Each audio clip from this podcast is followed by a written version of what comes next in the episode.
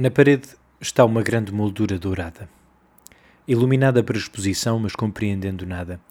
Dei com ela um dia de dezembro em 2019 na Fundação Calouste Gulbenkian. Parei à sua frente. Fotografei-a. Talvez numa loja não o fizesse, não é o meu tipo de moldura. Eu não tenho em casa paredes para molduras destas.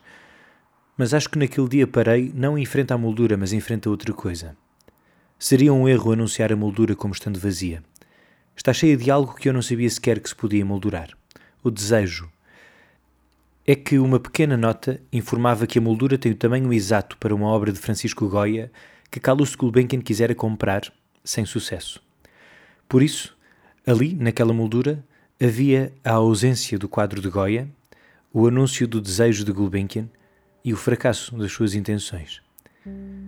Com certeza já ouviram falar da Síndrome de Stendhal, Consta que numa visita à Basílica de Santa Croce, em Florença, Stendhal foi assaltado por uma comoção imensa diante de uns afrescos de Giotto. Descreveu o sentimento como alguém que caminhava com medo de cair. Como a escrita serve tantas vezes para mostrar que há segredos que são partilhados, desde que Stendhal o descreveu, outros identificaram as suas réplicas. É um fenómeno associado a uma grande emoção provocada por uma obra de arte. Eu próprio já tive os meus momentos. Já me aconteceu, em São Martinho de Anta, no espaço Miguel Torga, chorar ao ler a forma como o escritor se despedia do corvo Vicente, a propósito de uma leitura na rádio. E pelo menos uma outra vez na Galeria Tetriakov, em Moscovo, quando parei em frente de um quadro onde três crianças puxam um pequeno ternó com um grande recipiente de água. E nós podemos ver que a água está congelada, pelo menos a água que transbordou do recipiente, que uma figura na sombra empurra o trenó para ajudar as crianças, ao longe há edifícios encobertos por um nevoeiro, e aqui no primeiro plano do quadro há um cão que corre ao lado das três crianças. É um quadro belo. Podemos traduzir-lhe o nome para Troika, aprendizes de tarefeiros a carregar água. Foi pintado por Vasily Perov em 1866. É um quadro belo e aconteceu-me estar a olhar para ele quando uma guia do museu se aproximou com dois visitantes estrangeiros. Ela falava em inglês, por isso eu ouvi. Ela disse: Alguns meses depois de estar este quadro pintado, alguém bateu à porta de Perov. Quando ele abriu, reconheceu a mãe de uma destas crianças. Ela mostrou-lhe uma bolsa com todo o dinheiro que conseguiu reunir. O meu filho morreu, terá dito e eu lembro-me do quadro que o senhor pintou. Tenha a bondade de me vender. Perov não podia vender o quadro, por mais que quisesse. Já se encontrava no museu. Mas podia trazer a mãe do rapaz até à sala onde estava o retrato do seu filho enquanto aprendiz de tarefeiro. Como quem já contou a história um milhar de vezes e sabe o que impressiona, a guia disse. Assim que a mãe entrou na sala, gritou caiu aqui, em frente ao quadro, e ficou horas a chorar. Depois a guia disse: Continuamos? E eles foram-se embora. Eu fiquei. Fiquei a pensar naquela mulher. Olhava para as crianças no quadro e tentava imaginar como seriam enquanto crianças. Comecei a pensar no momento em que à mãe da criança surgiu a ideia de procurar Vasily Perov para lhe comprar o quadro.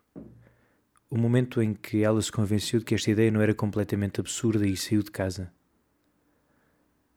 Imaginei a sua viagem. Em que pensaria? Que obstáculos encontrara? Teria ido a pé? Imaginei-a naquela sala. Imaginei que estávamos os dois a olhar para o quadro de Perov a demorar no rosto das crianças, a lamentar, com certeza. There was a boy, a very strange enchanted boy. A sala transformou-se. De certa maneira, começou a fazer sentido. Eu via a mulher Estava atento à sua urgência. Conseguia sentir com ela a luz do sol que entrava pela janela como uma espécie de reconforto. Depois, As solas de madeira contra o chão de mármore anunciaram a sua chegada. Meteu uma mão no ombro. Eu olhei e reconheci-o. Era Stendhal. Havia uma espécie de ironia no seu olhar, como se me desafiasse a regressar à realidade. E transforma-se a luz do sol no brilho de um candeeiro. As paredes tornam-se cinzentas e de repente eu não estou na Galeria Tetriakov, mas em Lisboa na sala de exposições temporárias da Fundação Carlos Gulbenkian. É dezembro de 2019 e à minha frente uma grande moldura dourada, compreendendo nada. Nos últimos tempos tenho pensado sobre as coisas a que prestamos atenção. Por exemplo, quando estamos em frente a uma moldura vazia, o que vemos? Quando nessa moldura há um quadro, o que valorizamos? Quando lemos algo, o que lemos. No dia a dia, o que vivemos. Agora, por exemplo, o que é que estão a ouvir? Quando nos sentamos numa sala para assistir a um espetáculo de teatro, sabemos que não estamos a ver o mesmo espetáculo que a pessoa ao nosso lado. John Berger discorreu sobre o assunto. Que uma grande parte de ver vem do hábito e da convenção. Now perspective centers everything on the eye of the beholder. It is like a, a beam from a lighthouse, only instead of light travelling outwards, appearances travel in. And our tradition of art called those appearances reality. A perspectiva concentra tudo no olho de quem vê. É como a luz de um farol, só que em vez de a luz sair, as aparências entram. A nossa tradição artística chamou às aparências realidade. A perspectiva fez do olho o centro do mundo visível. Perspective makes the eye the center of the visible world. But the human eye can only be in one place at a time. It takes its visible world with it as it walks. Mas o olho só consegue estar num lugar. E por isso somos, de certa maneira, cegos. Há muito que nos aparece à frente e que simplesmente não vemos. Por vezes sinto que somos cada vez menos sensíveis ao mistério, por exemplo, ao incompreensível. A rapidez com que vivemos no mundo hoje obriga-nos a focar a atenção no que é imediato ou compreensível e começamos por conhecer os dias na sua imensidão para os desenhar num calendário e finalmente responder à agenda. Em 1985, Marguerite Duras, que lemos em abril no Clube de Leitura de Peças de Teatro, dizia numa entrevista: Quand on peut faire le tour du monde en 8 jours ou 15 jours, pourquoi le faire Dans le voyage est le temps du voyage. C'est pas voir vite, c'est voir et vivre en même temps. Vivre du voyage, ça ne sera plus possible. Quando podes dar a volta ao mundo em 8 ou 15 dias, para que fazê-lo? Na viagem há o tempo da viagem. Não é para se ver depressa, é para se ver e viver ao mesmo tempo. Viver a viagem, isso vai deixar de ser possível. De certa maneira, identifico-me nesta antecipação que Duras faz do ser humano nos anos 2000. E a pergunta que ela faz não me sai da cabeça. Se podes dar a volta ao mundo em 8 ou 15 dias, para que fazê-lo? Lembro-me de um dia falar com o Sérgio Coragem, um amigo que fiz na Escola Superior de Teatro e Cinema e com quem estou a trabalhar neste momento na criação do espetáculo A Nossa Cidade, onde a companhia a que o Sérgio pertence, o Zauel, se juntam o Teatro da Cidade e uma outra companhia, os Possessos. Dizia: Lembro-me de falar com o Sérgio sobre uma viagem que ele fez, um troço dos caminhos de Santiago. Caminhou durante nove dias e eu fiquei com a memória de me ter falado de alguém que tocava guitarra quando ele chegou. Liguei-lhe. Falou-me da acústica da praça, da hospitalidade dos peregrinos e enviou-me gravações. Aqui, por exemplo, podemos ouvir o momento da sua chegada.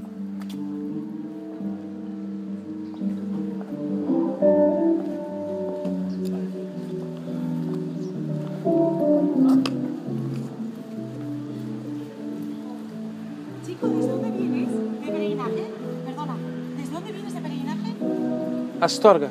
Wow! Kilómetros. Eh, congratulations.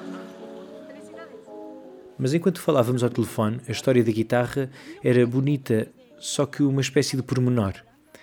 Comecei por partilhar com ele que me interessava refletir sobre a paciência que é preciso ter para fazer uma viagem destas, que eu, nas minhas corridas matinais, vou percebendo que a parte difícil de correr não é começarem a doer os músculos, mas aborrecer-me com a corrida. E como eu imagino que já estão cansados de me ouvir, deixo-vos aqui o testemunho do Sérgio. Andar com uma mochila às costas, não é? Com 11 ou 12 quilos, epá, é mesmo uma, uma coisa. Epá, é um bocado transcendente. Uh, quem consegue uh, levar aquilo até ao fim é um bocado transcendente. Porquê que achas isso? Porque é transcendente só no sentido em que eu, uh, na minha vida, nunca tinha passado por aquela experiência, aquela dureza, porque é duro.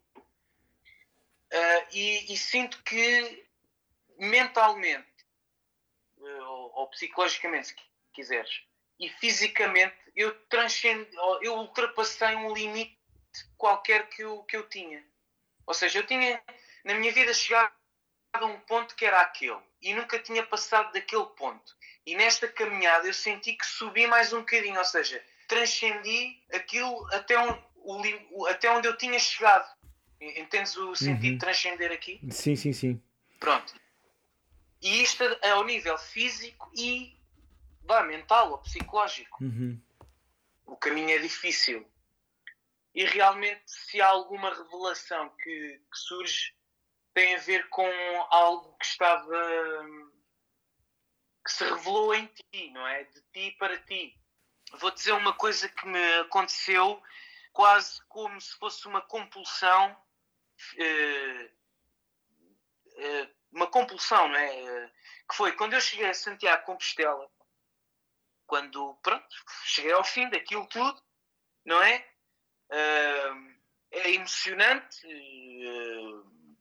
pela experiência que foi nos, que tinha nos últimos dias, o facto de estar com muitas dores nos joelhos, nas costas, aquilo foi um bocado sofrido e um bocado via sacra, e isso é um bocado tenho um bocado de alergia a via sacras. Mas depois, quando um gajo está lá, parece que aquilo uh, faz mesmo parte. E, e eu estava tão. pá, aquilo estava. foi tão duro e não sei o quê, que eu cheguei lá e depois disse assim ao senhor que estava a atender: olha, mas estava bué cansado, Guilherme, bué, bué, bué cansado. Completamente exausto e emocionalmente rasto já, tipo, que cena foi esta, meu? E disse: olha, o senhor não tem aí um sítio onde eu possa estar sozinho, só durante 5 minutos. E o gajo disse: Sim, senhor, ali uma capelinha e pode lá ficar sozinho durante um bocado. E um senhor acompanhou-me e levou-me a essa capela dentro de uma, de, uma, de uma parte da igreja que era maior. Bem, eu entrei ali, fiquei sozinho ali e fartei-me de chorar, Guilherme. Eu chorei tanto, tanto, tanto. E tu perguntas-me assim: e choraste porquê? Eu, eu não sei bem, não sei bem, mas foi pela vida, sabes? Qualquer coisa. Chorar pela vida, por ser boa, por ser má, por ser o que é, não sei, por ser uma coisa. Uh, um, por, se calhar chorei por, por ter tido direito a esse dom. Se tenha sido um acaso ou não, ou por ordem divina ou por ordem do, sei lá, do, do cosmos, sei lá. Eu chorei por, por estar vivo, talvez, por, estar grato por estar. Deve ter sido isso. Mas chorei tanto e lembrei-me tanta gente, tanta gente. Só pedia que essas pessoas tivessem uma boa vida também. Ou seja, foi uma, uma descarga brutal. Isso foi, foi muito forte. Lembro-me lembro muito bem desse momento. E gostei desse momento também. Quand on peut faire le tour du monde en 8 jours ou 15 jours, pourquoi le faire Dans le voyage, a le temps du voyage. C'est pas voir vite, c'est voir et vivre en même temps. Vivre du voyage, ça ne sera plus possible. Encontramos-nos enfim neste lugar, entre o que Duras previu e a caminhada do Sérgio entre a aceleração da técnica e o mistério lento de uma caminhada. Quando lhe perguntei por que caminhou aqueles nove dias, o Sérgio disse que não havia uma razão específica. Foi um desafio. A razão da caminhada foi nascendo durante a viagem. Se puderes caminhar durante nove dias, para que fazê-lo? Para nada, podia dizer o Sérgio. Ou para chegar ao fim, afiar-se o olhar e cair no chão de uma capela em lágrimas. Ou chegar ao fim, afiar-se o olhar e cair no chão de uma galeria de arte em lágrimas. Com as idas a museus contemporâneas, não é? A forma como nós deslocamos para ir a um museu, a forma como nós nos deslocamos para ir ao teatro, uh, o deslocarmos, o sairmos, o sairmos de casa para ir a uma sala de espetáculos não é muito diferente do, do que era uh, feito antigamente com as peregrinações porque, religiosas, porque no fundo as pessoas uh, saíam, iam a pé para ver uma relíquia e chegavam lá, viam a relíquia uh, e voltavam para trás. E basicamente era isto. Uh, há, um, há um historiador de arte, há um historiador de arte que, que faz esta comparação. O que ele diz é que uh, não, para ele não há nada diferente uh, nas pessoas que saem de casa para ir ver a coleção do Van Gogh ao Museu de Van Gogh, não há nada diferente em relação àquelas pessoas de toda a Itália e até de fora de Itália uh, iam a pé para ver o sudário de, de, Cristo e outras relíquias, porque são as relíquias que, que movimentavam a, a, curiosidade, não é? Uhum. O espectador como peregrino, o espectador da arte como peregrino. Ou aquela mãe que caiu no chão da Galeria Tetriakov, algures no século XIX. Aquela mãe que foi à galeria à procura de um quadro e de um altar. Espectadora e peregrina por excelência. Aproveito esta deixa do Sérgio, até porque gosto da ideia de que uma ida a um museu ou a uma sala de espetáculos possa ter o valor de uma caminhada transcendente, algo que nos faça ultrapassar, superar, aprofundar a nossa natureza, algo que nos transforme por mais ou menos tempo, algo que nos anime o olhar. Que se John Berger nos disse que a tradição chamou às aparências realidade e a perspectiva fez do olho o centro do mundo visível, que ver é fruto do hábito e da convenção. Se nós aceitarmos a sua sugestão, então para onde olhamos ganha uma nova importância e acaba por ser na forma como olhamos e como lemos o mundo que encontramos quem somos.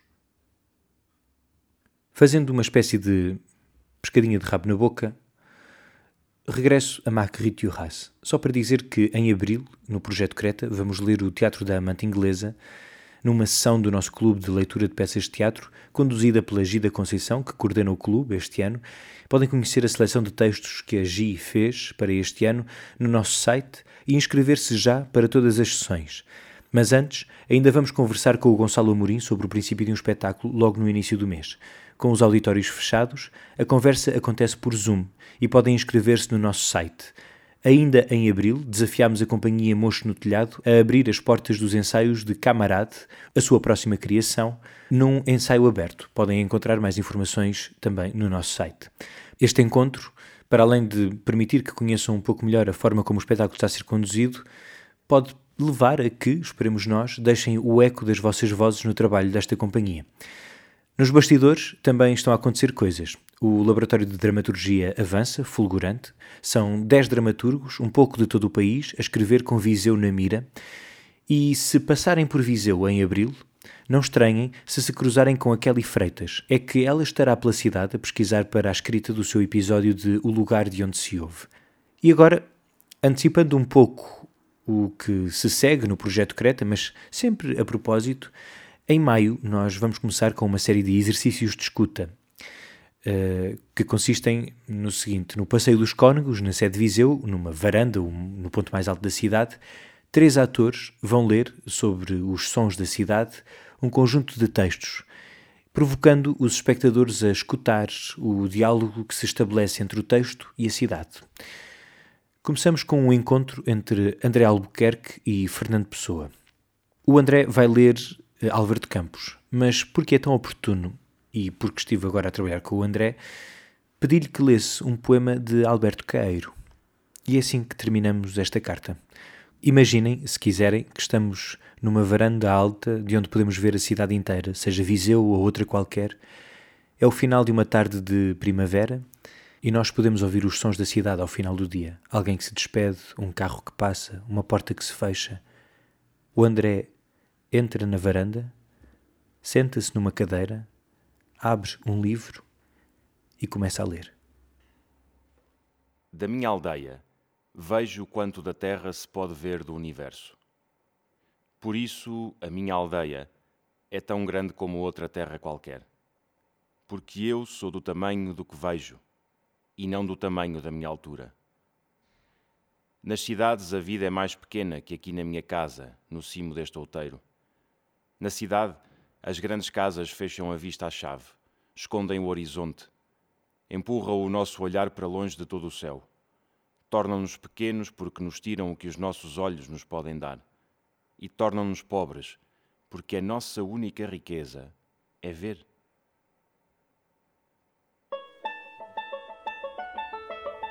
As cartas de Creta são uma mensagem que todos os meses dirijo a quem assina a newsletter do Projeto Creta, Laboratório de Criação Teatral, um projeto que o Teatro da Cidade mantém em Viseu. Podem saber um pouco mais em creta.teatrodacidade.pt. O meu nome é Guilherme Gomes. Despeço-me lembrando que podem responder a esta mensagem através do nosso e-mail creta.teatrodacidade.pt. Nesta carta ouvimos excertos do primeiro episódio de Ways of Seeing, de John Berger, produzido pela BBC, uma entrevista de Marguerite Duras, que encontrei na internet, mas não sei a origem, se alguém souber, por favor, não hesite. Ouvimos também Eden Adez a cantar o seu Nature Boy, eternizado por Nate King Cole. Ouvimos o João Reis a tocar guitarra e as gravações do Sérgio. A todos, uns mais eficazmente que outros, o meu agradecimento. O CRETA, Laboratório de Criação Teatral, é um projeto apoiado pelo município de Viseu através do Viseu Cultura. Obrigado por ouvirem e até à próxima carta.